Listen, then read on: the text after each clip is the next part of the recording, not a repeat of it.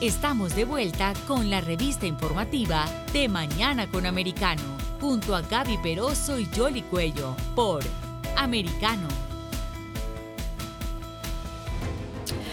Así es, aquí estamos con ustedes de Mañana con Americano. Y este es un tema que hemos eh, estado monitoreando cuidadosamente y es el relacionado con ah, las elecciones presidenciales en Colombia. Están a tres semanas ya, este 29 de mayo estarán acudiendo a las urnas. Y hay una relación bastante estrecha de Colombia con los Estados Unidos, de hecho es su mejor aliado en América Latina. Y el presidente del Congreso colombiano está de visita aquí en los Estados Unidos, se trata de Juan Diego Gómez, vamos a conversar con él para que nos dé un poco más de perspectiva de lo que está pasando en su país y en particular ah, con ah, estas elecciones, que son bastante cruciales. Ah, em, ¿Cómo está? ¿Cómo le ha ido? Y muchas gracias por estar aquí con nosotros en De Mañana con Americano. Yoli, Gaby, muy buenos días. Un saludo cordial para ustedes, para la mesa de trabajo y para todos los oyentes. Gracias por estar aquí con nosotros. Y antes de adentrarnos un poquito en lo que tiene que ver con la jornada electoral, que por supuesto es de, mucho eh, eh, eh, interés para, para todo el mundo, porque es crucial para la región, desmenucemos un poco también unos temas que, que están causando muchas dificultades desde hace mucho tiempo en Colombia. Y hoy uno está viendo los titulares congresistas y el ministro de la Defensa de Colombia está diciendo que Otoniel estuvo a punto, y estamos hablando de un alto narcotraficante, jefe del cartel del Golfo de escaparse y hay unas fugas bastante eh, ruidosas que ocurrieron eh, eh, en el país que ya por fortuna lo extraditaron. Aquí estará enfrentando la justicia de los Estados Unidos, pero como dice el dicho, a rey muerto, rey puesto, ya tienen otra cúpula y resulta que también uno de los periódicos más importantes de, de, su país, El Tiempo, ha filtrado unas conversaciones que le están dando como unas instrucciones. ¿Qué es lo que está pasando? ¿Usted nos puede explicar un poco más, poner en contexto esto, esa presencia del narcotráfico? Que es como un cáncer también que hay en Colombia?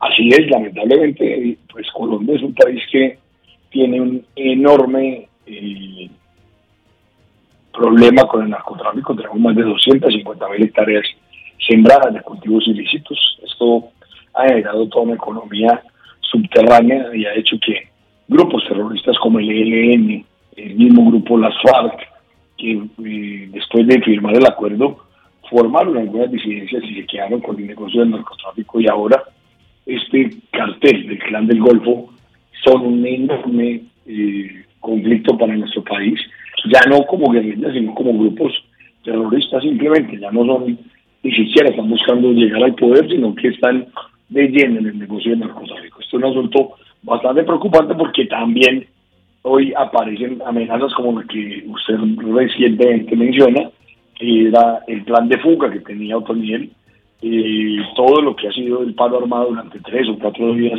en Colombia, una vez fue extraditado este señor, y al parecer apoyos que empiezan a aparecer a favor de la campaña de Gustavo Petro. Hay una serie de situaciones que, eh, grabaciones, visitas a las cárceles y una serie de expresiones de estos grupos que buscan el apoyo Gustavo Petro y eso también tiene que ser un asunto que nos ponga en alerta, que ponga en alerta todas las autoridades y que por supuesto los Estados Unidos como uno de los países aliados, principal aliado de Colombia en el continente, pues eh, se, se ocupe también de estos temas porque no es, no es nada menor.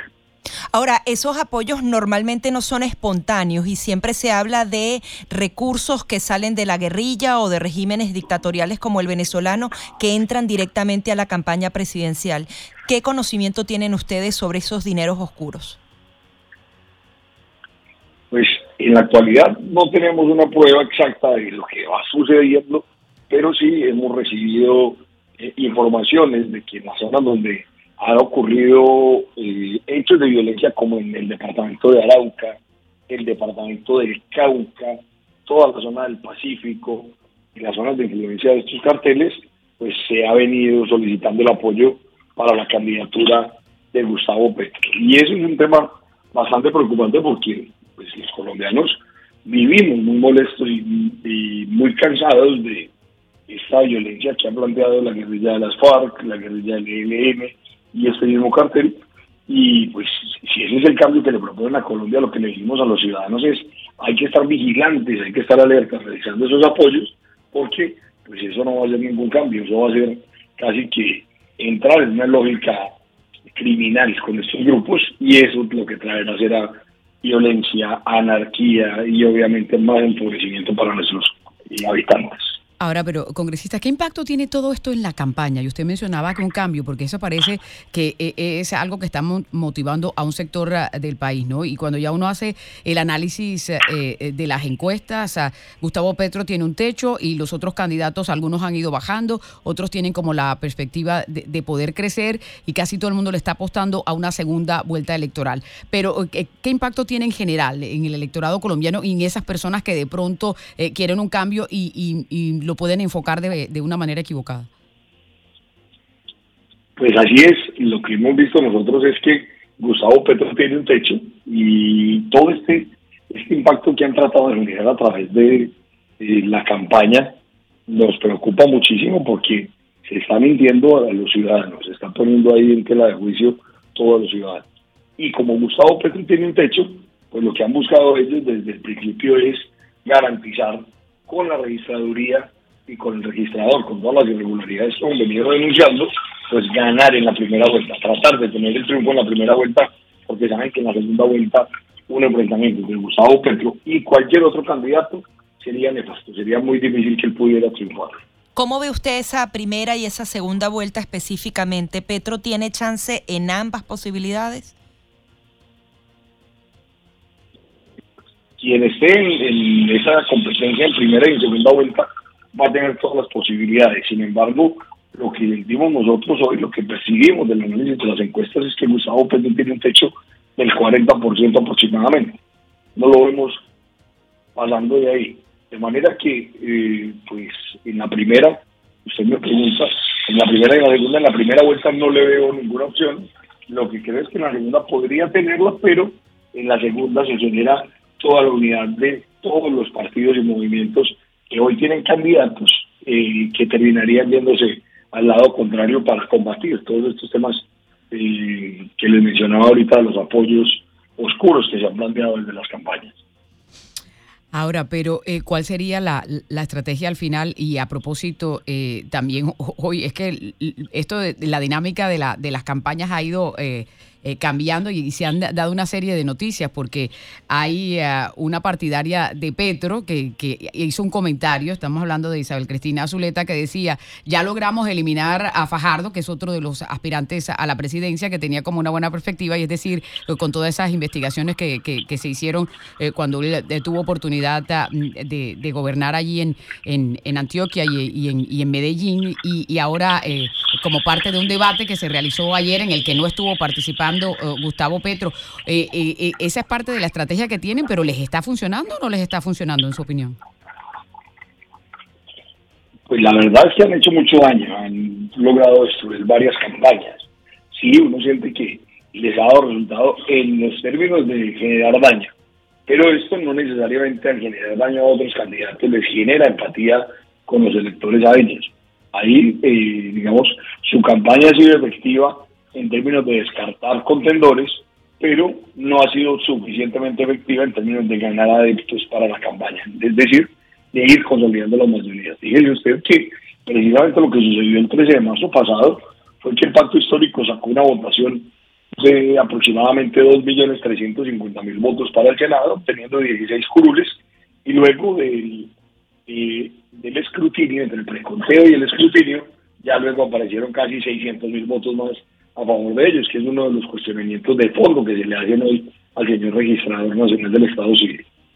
Pero y a propósito de eso, eh, ¿qué garantías hay entonces para las elecciones eh, presidenciales? Porque incluso había una demanda que, que no prosperó en, un tribunal allá en, en, Cundinamarca en lo que tiene que ver con, ah, con el registrador eh, y cuando en, el pasado eso no había sido un problema, ¿no? Cuando, cuando había elecciones antes en Colombia, la registraduría no era el problema y el conteo de votos era casi que bastante efectivo, una que otra curul que de pronto entraba en disputa, pero era por, por, por el, voto finish. Pero en esta oportunidad, ¿qué garantías hay para las elecciones del 29?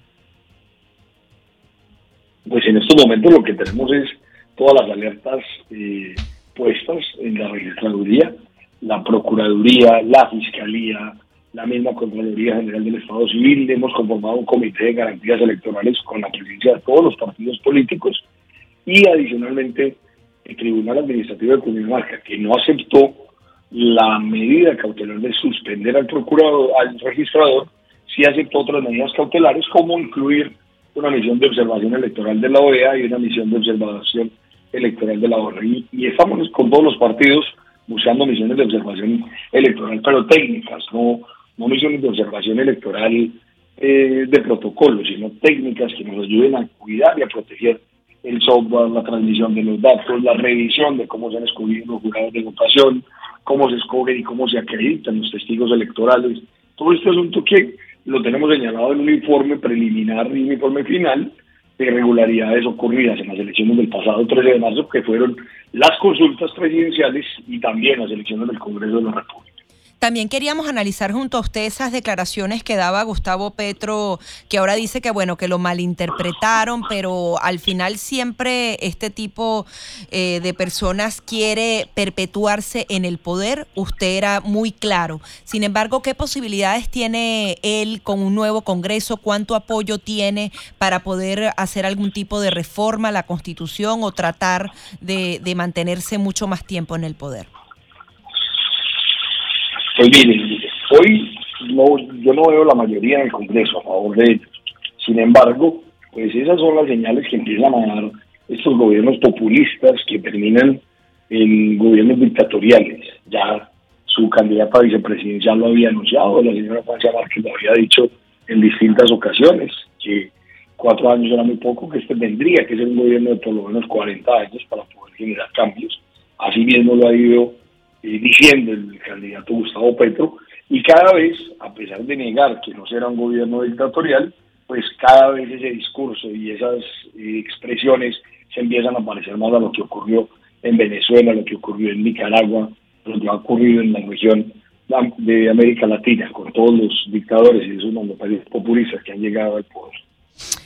Ahora, congresista, hay dos temas que siempre como que motivan a la gente a acudir a las urnas, ¿no? Que suceden en casi todos los países. Uno de ellos es la economía y el otro es el orden público. Y esos son dos temas que están bastante complejos en Colombia. ¿Usted cree que eso va a marcar la pauta al final?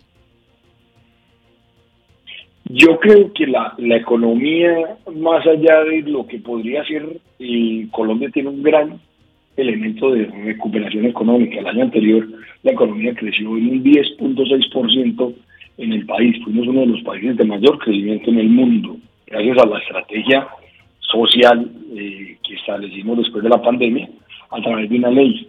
Y fuimos el primer país en la región que se ocupó de los efectos económicos de la pandemia a través de una ley. Esto eh, se contrasta con casi 21 millones de personas en condiciones de pobreza, en los cuales toca hacer una política social de acompañamiento y ayuda a estas personas pero creo que ese no sería el problema de fondo. Lo más, lo más complejo sería el orden público en nuestro país, que lamentablemente, a pesar de haber firmado un acuerdo de paz con la sigue existiendo en algunos territorios del país el narcotráfico y sigue el control territorial por parte de grupos armados. De manera que esto requiere un gobierno fuerte, requiere un gobierno que cuide la institucionalidad y que defienda las Fuerzas Armadas, y es todo lo contrario a lo que ha venido sucediendo con el candidato Gustavo Petro.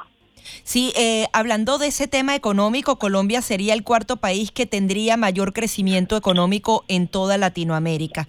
Si bien es una situación complicada con el tema de la inflación, es uno de los países que mejor se comportaría. Eh, coméntenos un poco eh, sobre las oportunidades que tiene Colombia con todo el tema de la invasión a Ucrania. ellos estuvieron ofreciendo, por ejemplo, petróleo a Estados Unidos. También hay un tema de materias primas. ¿Qué debe aprovechar Colombia? Dentro de esta coyuntura geopolítica que existe en el mundo? Colombia es un país que tiene un enorme potencial eh, en la industria extractiva, en, elementos minero-energéticos. Colombia es un gran potencial en toda la región. Somos uno de los principales productores de carbón en el mundo, somos uno de los principales productores de oro y pues tenemos un enorme potencial en eso y tenemos exportaciones de petróleo a pesar que no tenemos grandes reservas, tenemos hoy exportaciones petroleras que generan casi el 40% de los ingresos del país. Esto es, importante, pero sigue siendo Colombia un referente importante en, términos logísticos, en términos turísticos, podría ser un gran potencial, y en términos de agroindustria. Tenemos un territorio enorme para poder ser una de las grandes reservas alimentarias del mundo. Creo que ahí tienen que estar concentradas las oportunidades. Pero repito, como, como eh, esto no, no sucede solo, los gobiernos de izquierda lamentablemente no saben administrar, no tienen eh, creatividad para hacer desarrollos empresariales ni desarrollos económicos y esto pues con un gobierno distinto, un gobierno fuera de la institucionalidad, un gobierno que esté pensando más en quedarse y en el populismo que en trabajar por el país, no va a suceder. Ahora, por otro lado, congresista, lo que tiene que ver con la corrupción también ha sido un flagelo que ha marcado mucho a Colombia. Si bien es cierto que hay una recuperación ah, económica, hay un grupo eh, considerable de votantes, porque eh, Colombia es un país que tiene una, una población de votantes que es bastante joven y algunos de ellos sienten que, no tienen como ese futuro prometedor. Eso es otro de los factores que también está marcando, eso por un lado. Y por el otro, de llegar a Gustavo Petro a la presidencia, las relaciones internacionales de Colombia también estarían eh, eh, sufriendo un cambio significativo, ¿no? Sí, totalmente. En el caso de Gustavo Petro llegar a la presidencia, habría una gran dificultad en esos términos. Y ahí es cuando eh, uno plantea la, necesidad de revisar esas propuestas, invitar a los ciudadanos a revisar que las propuestas de los candidatos sean creíbles, sean realizables, porque particularmente la alcaldía de Bogotá, cuando la ejerció Gustavo Petro, fue una alcaldía llena de problemas, una alcaldía en la que los eh, componentes de contratación estatal nunca estuvieron. No sé si ustedes recuerdan la dificultad que hubo con la asignación del tema de las basuras, donde él importó una serie de vehículos usados para cambiar la operación y muchísimos temas que fueron de gran relevancia a nivel nacional. Por lo que, eh, por tratarse de las dificultades que hubo en esa alcaldía, donde fue suspendido por el procurador, luego restablecido por un fallo, una medida cautelar de la Corte Interamericana, pues todo cambió y todo se concentró en el rifirrafe, si entraba y salía de la alcaldía y no se concentraban las autoridades en los otros temas de fondo, pero en términos de contratación y de corrupción, ahí no hubo nada que dar ejemplo en esa alcaldía. También queríamos referirnos a ese llamado de atención que hizo la Iglesia Católica a todos los candidatos presidenciales. Les hacían el llamado a estos aspirantes a que firmen un pacto contra la violencia. Si bien la Iglesia Católica no se ha metido de lleno en la campaña electoral, yo creo que todos los candidatos buscan la bendición porque tiene una incidencia importante dentro de la población colombiana.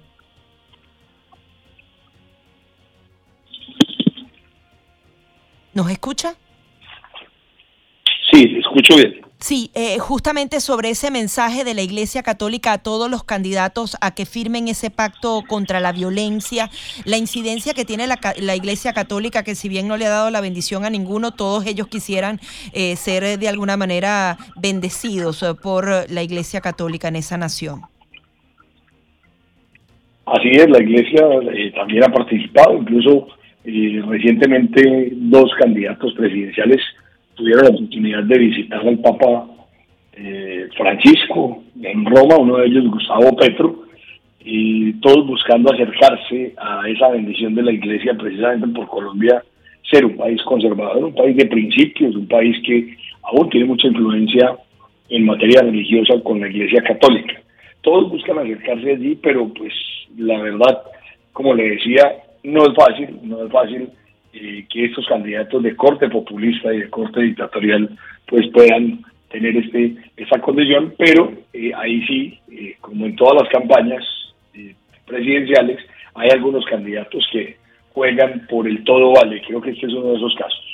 Ahora, congresista, eh, ¿qué tiene que decir de las amenazas de, muerte que, se han publicado, que han tenido los candidatos? Porque eh, Gustavo Petro eh, lo anunciaba la semana anterior y ahora también está mencionando que, que Federico Gutiérrez es objeto de amenazas contra su vida.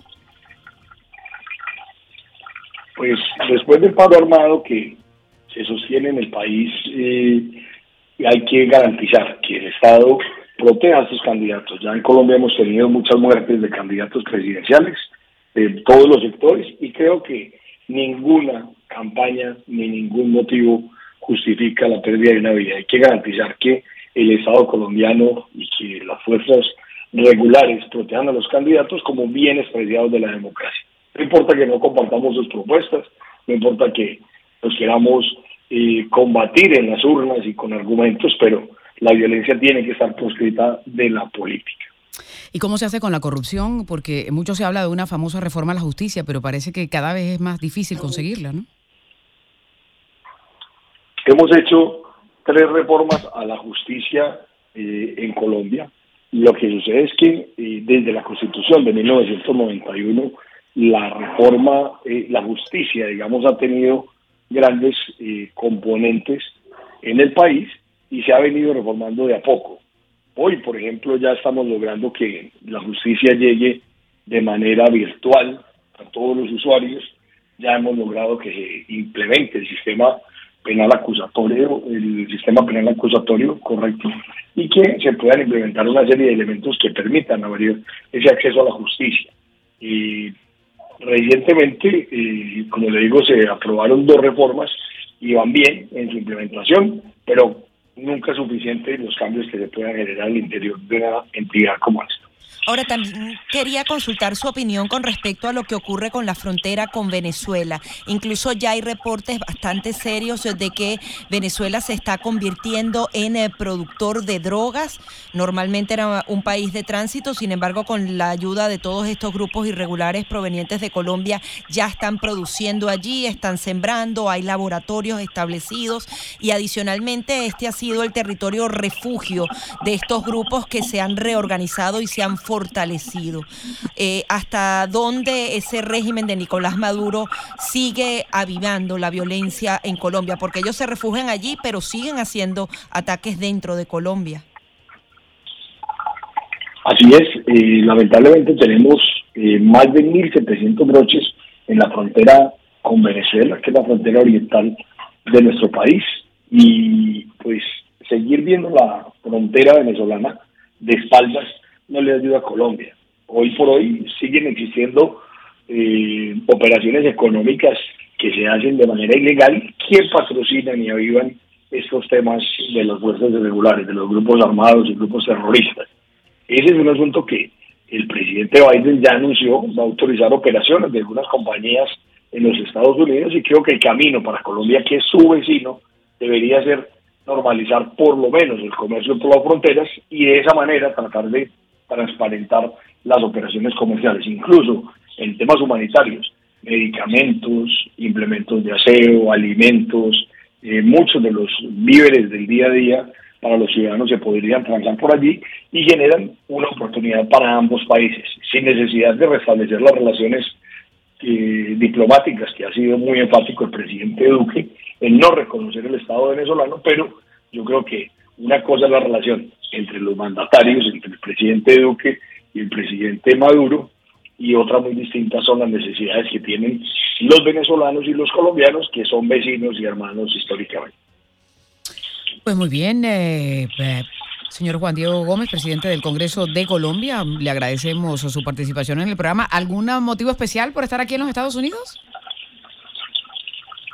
Sí, el viernes anterior estuvimos en un, en un foro territorial, que es una de las estrategias de diálogo social que establecimos al llegar a la presidencia del Congreso, en el que estábamos firmando un memorando de entendimiento entre Dubái y Cartagena, con el propósito de establecer una zona franca de ley común, es un gran desarrollo portuario, turístico y financiero en esta ciudad, similar al que se tiene en la ciudad de Dubái, con los representantes eh, de esta compañía buscando llevar a Colombia una inversión aproximada de 7 mil millones de dólares. Eso fue un hecho que tuvimos en viernes anteriores en el consulado y que pues genera grandes expectativas en términos de internacionalización y crecimiento económico no solo de la región Caribe, sino de todo nuestro país. Ah, que muy bien. Pues muy bien, muchísimas gracias por estar aquí con nosotros. Bueno, a ustedes muchísimas gracias, muy especial. Muy amable. Juan Diego Gómez, presidente del Congreso colombiano, aquí en De Mañana con Americano.